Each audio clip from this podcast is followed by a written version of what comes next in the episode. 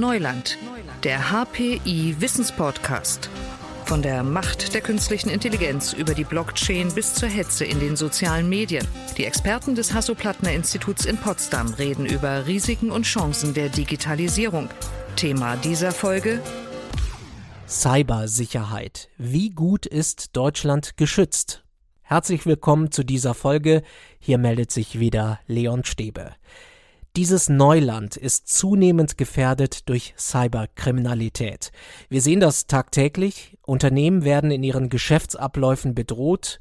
Öffentliche Einrichtungen müssen die kritische Infrastruktur schützen, weil sich die Zahl der Cyberangriffe stetig erhöht. Der russische Angriffskrieg gegen die Ukraine hat die Bedrohungslage zudem noch weiter verschärft. Bundesinnenministerin Nancy Faeser hat jüngst ihre Cybersicherheitsagenda vorgestellt und dabei angekündigt, die Sicherheitsbehörden dafür besser aufzustellen.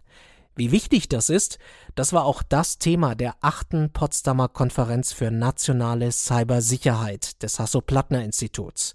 Hier haben die Leiter der deutschen Sicherheitsbehörden die aktuelle Lage analysiert und gemeinsam mit Vertreterinnen und Vertretern führender IT-Konzerne, der Wissenschaft und Zivilgesellschaft diskutiert über neue Bedrohungen, neue Risiken und darüber, welche Schritte jetzt eigentlich notwendig sind. Diese Konferenz hat so viel an Input hergegeben, dass wir uns entschieden haben, die Redebeiträge und Keynotes ausschnittweise in diesem Podcast zusammenzufassen. Das heißt, Wer nicht dabei sein konnte, bekommt jetzt einen ganz guten Überblick über den Stand der Diskussion. Los geht's mit Arne Schönbohm.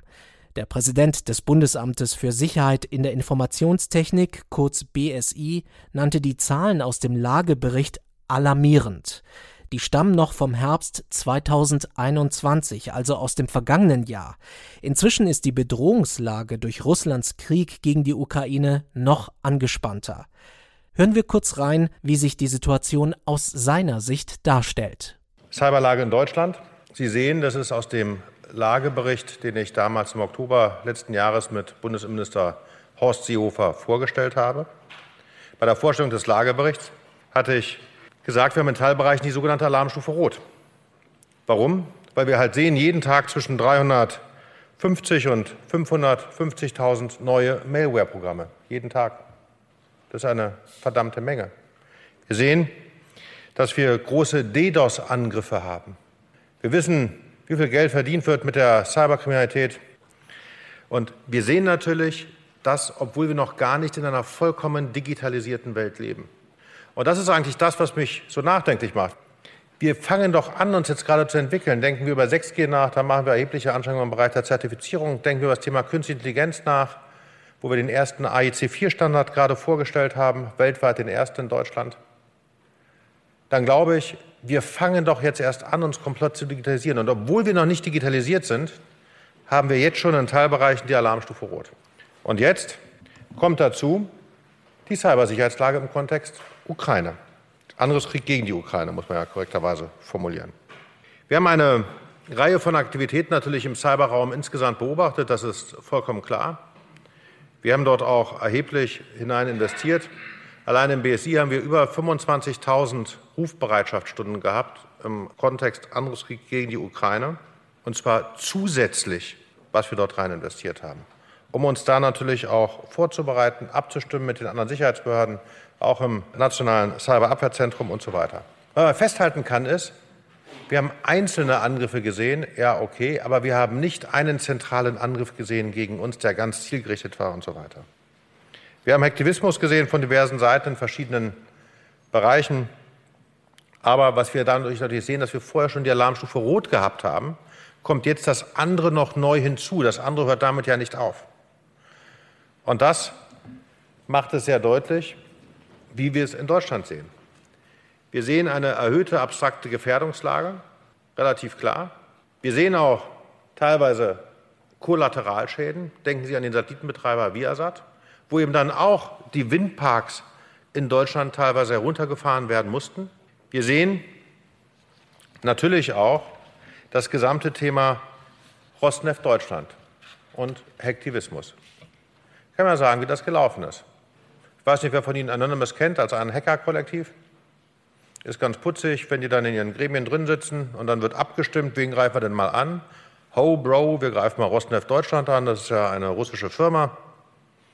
Ist aber gleichzeitig auch eine kritische Infrastruktur der Bundesrepublik Deutschland, der größte Öldistributeur in Berlin-Brandenburg, von erheblicher Bedeutung für uns.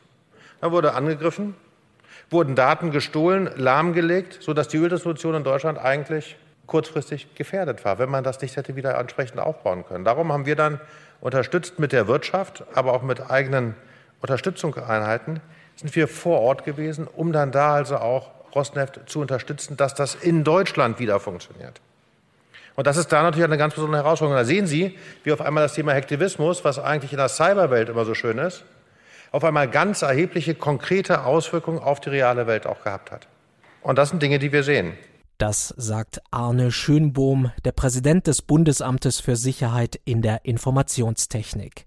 John Riles schließt direkt an diese Worte an. Er ist der Leiter des Koordinierungsstabes Cyber Außenpolitik im Auswärtigen Amt.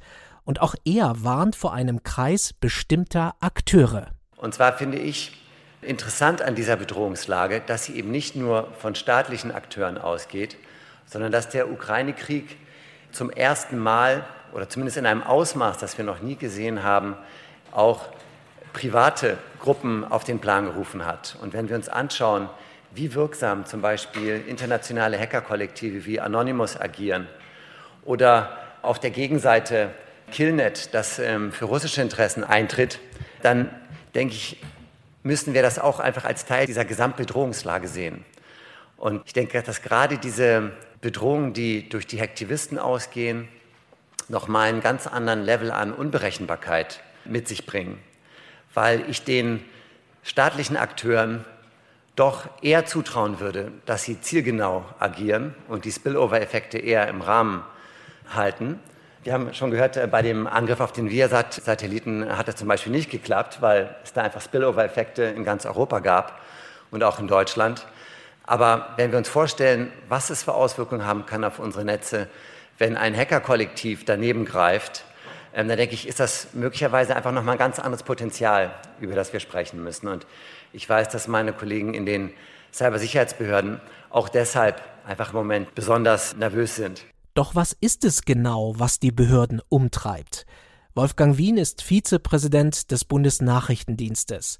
Er sagt, vieles wollten wir bisher nicht wahrhaben. Und wir müssen uns heute eingestehen, dass wir in einer neuen Zeit leben. Die Gefährdung ist da. Russland und China seien längst in unseren Netzen.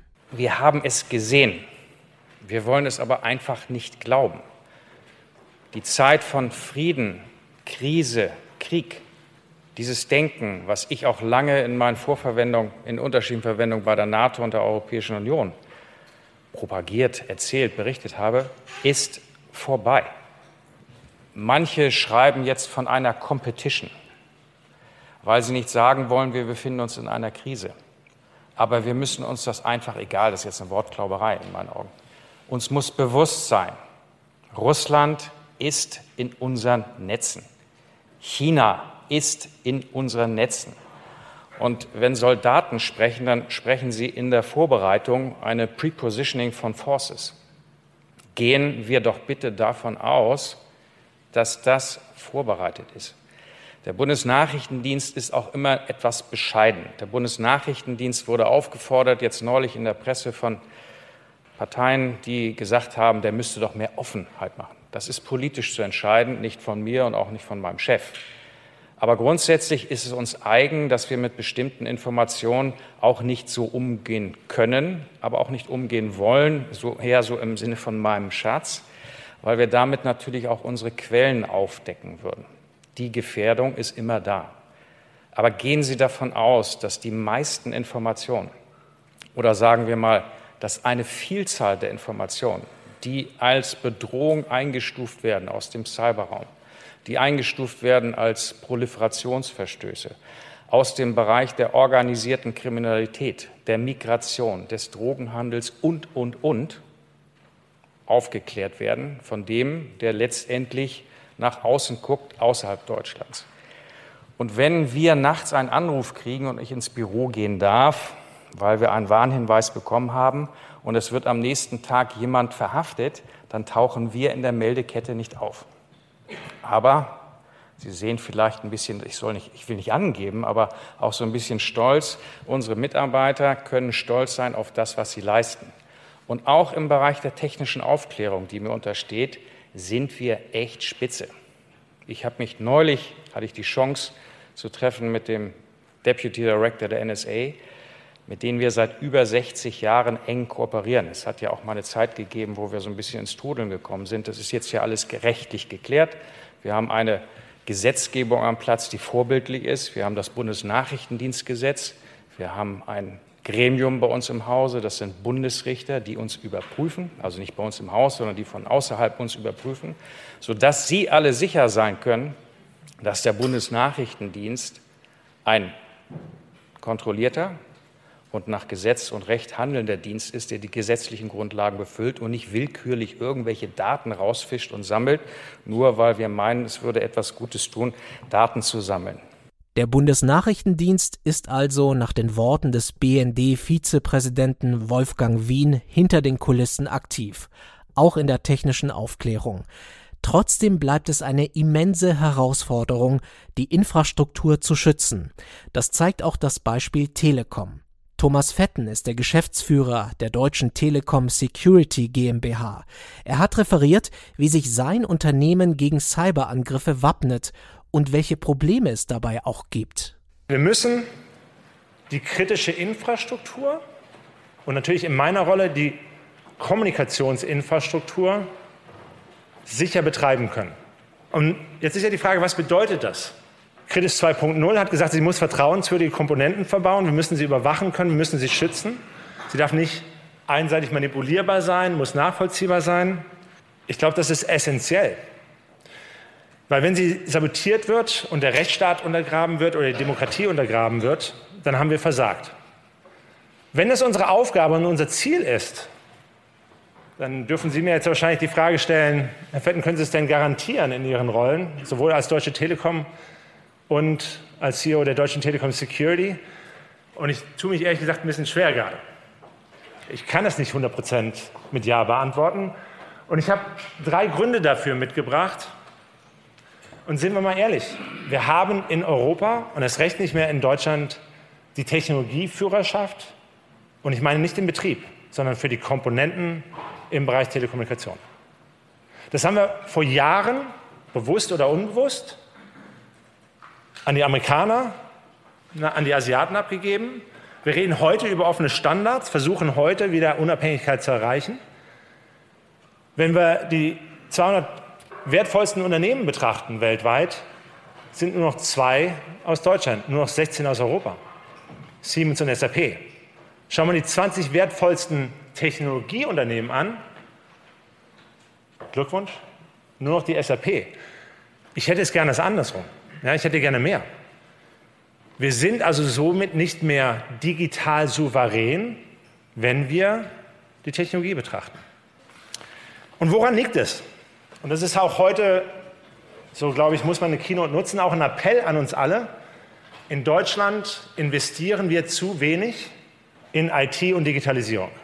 Im BIP liegen wir bei 1,4 Prozent, knapp vor Griechenland. Mal ein paar Beispiele. USA 3,4 Prozent, Frankreich 3,9, Schweden 4,9. Dass wir abgehängt werden, ist leider, ich weiß nicht, ob es bewusst, aber eine Entscheidung, die wir auch in diesem Raum zu verantworten haben. Gehe ich auf das zweite Thema über. Geopolitische Abhängigkeiten. Ich glaube, wir können über Russland und den Ukraine-Krieg viel sprechen und welche Auswirkungen das hat. Wir können es aber auch allein anhand von Corona und den Implikationen der letzten Jahre festmachen. Die Lieferketten sind fragil. Wir sind alle betroffen, auch Lieferanten im Technologiemarkt. Sei es eine Cisco, sei es aber auch eine Huawei, kriegt auch nicht alles aus den Häfen rausgeliefert, wenn die Schiffe vor den Hafen sind, die geschlossen sind. Und somit sind wir auch da in eine Abhängigkeit geraten, meine Damen und Herren, die eine Souveränität gar nicht mehr zulässt. Ich kann Ihnen gar nicht mehr zusagen, dass ich heute die Garantie auch aussprechen kann. Und ich glaube, Wir müssen auch da wieder neue Entscheidungen treffen, auch wieder Produktion zurückholen, auch Forschung zurückholen. Vieles heute Morgen hat mir auch da Mut gemacht. Und wir müssen uns über auch die wirtschaftlichen Folgen bewusst werden. Das Kieler Institut für Wirtschaftsforschung hat zum Beispiel allein Material- und Lieferengpässe dieses Jahr quantifiziert als Schaden für die deutsche Wirtschaft von über 25 Milliarden. Jetzt habe ich vorhin auch größere Zahlen gehört, was an Cyberattacken Schaden erfolgen. Aber wollen wir das?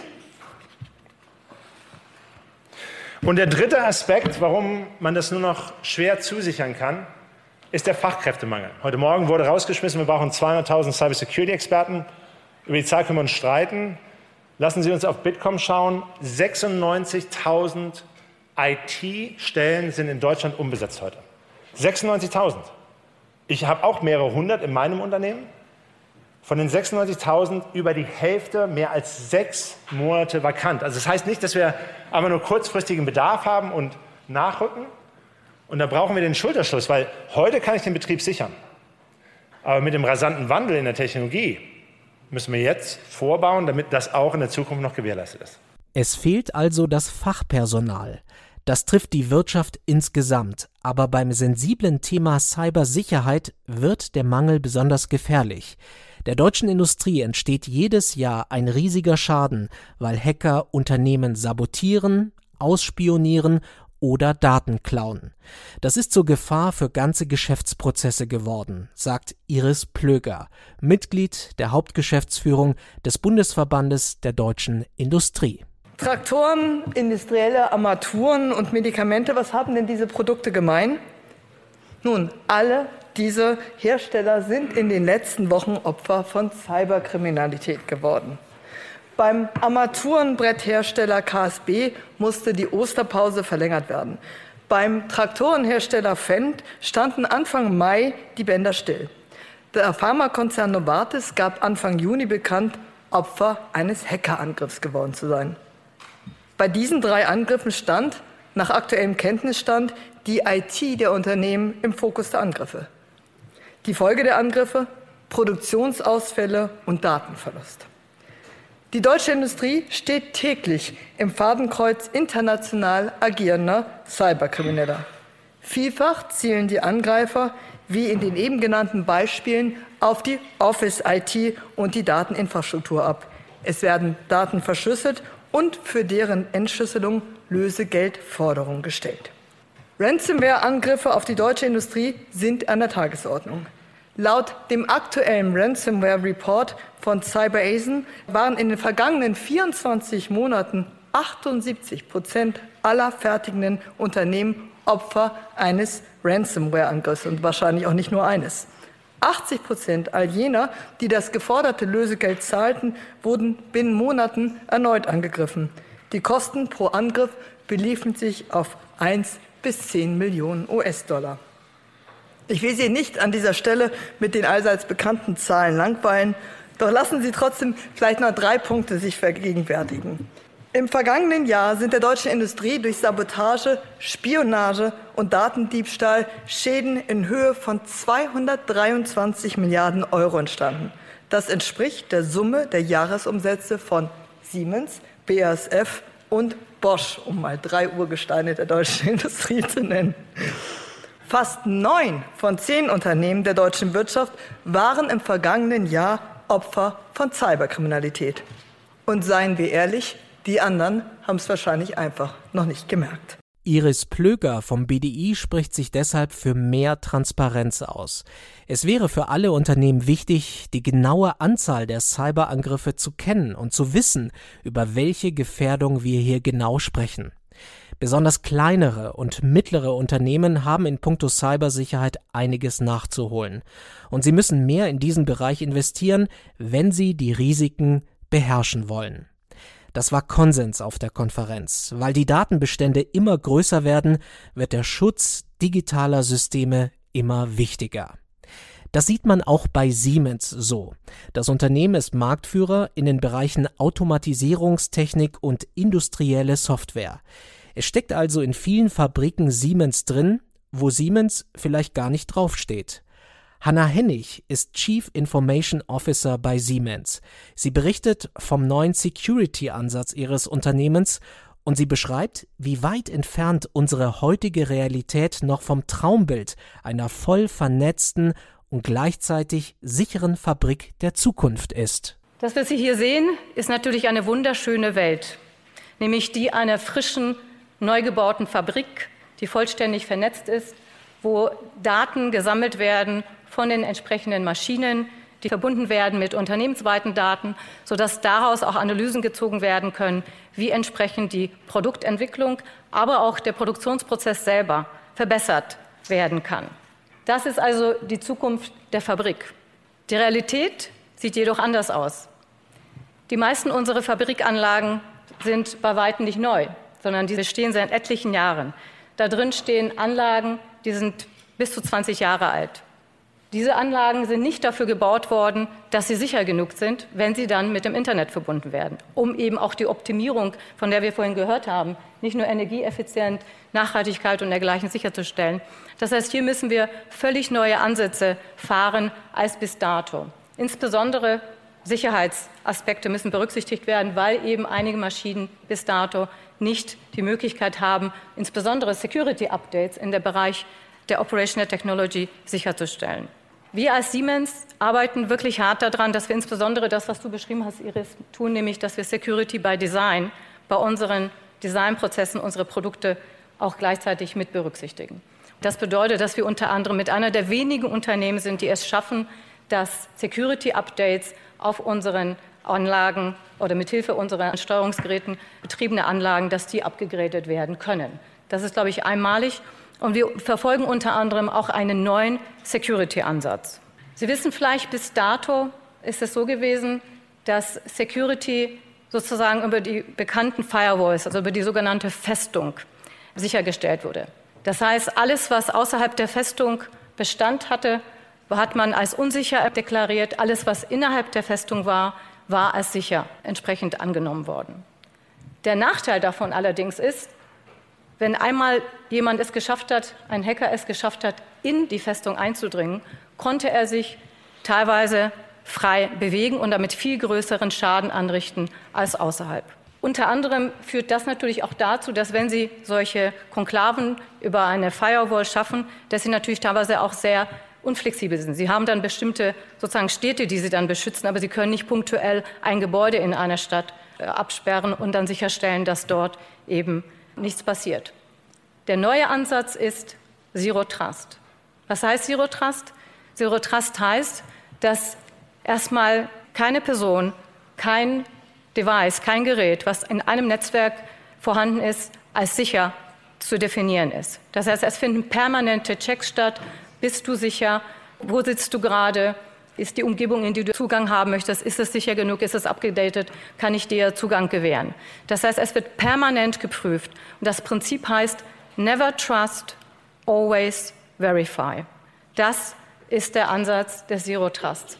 Und das, mit diesem Ansatz verfahren wir jetzt äh, sowohl in unseren eigenen Fabriken als auch mit unseren Produkten. Das heißt, wir statten unsere Produkte so weit aus, dass es möglich ist, diesen Zero-Trust-Ansatz zu fahren und damit auch die Produkte flexibler zu machen für ein industrielles IoT, wo sie natürlich dann zum Einsatz finden. Es braucht also völlig neue Sicherheitsansätze und neue Sicherheitsstandards. Diese können allerdings nicht nur von einzelnen Unternehmen alleine vorangetrieben werden, sagt Hanna Hennig von Siemens, sondern es braucht mehr Austausch, mehr Vernetzung, auch mehr Initiativen im Bereich Cybersicherheit in Deutschland wie auch auf europäischer Ebene. Und das zog sich auch durch viele Reden dieser Potsdamer Konferenz für nationale Cybersicherheit des Hasso-Plattner-Instituts. Soweit unsere kleine Zusammenfassung. Wir haben hier im Podcast natürlich nur einen kleinen Ausschnitt der Analysen darstellen können. Wer aber noch tiefer in das Thema einsteigen will, kann sich alle Redebeiträge noch einmal komplett ansehen. Und zwar auf tele-task.de. Unter anderem zu Themen wie zum Beispiel digitale Souveränität und zur Frage, welche Rolle spielt eigentlich der Faktor Mensch im Bereich Cyber Security? Mein Name ist Leon Stäbe. Ich sage danke fürs Zuhören, danke für das Interesse und wir hören uns in der nächsten Folge wieder. Digitales Wissen verständlich auf den Punkt gibt es bei Neuland, dem Wissenspodcast des Hasso-Plattner-Instituts.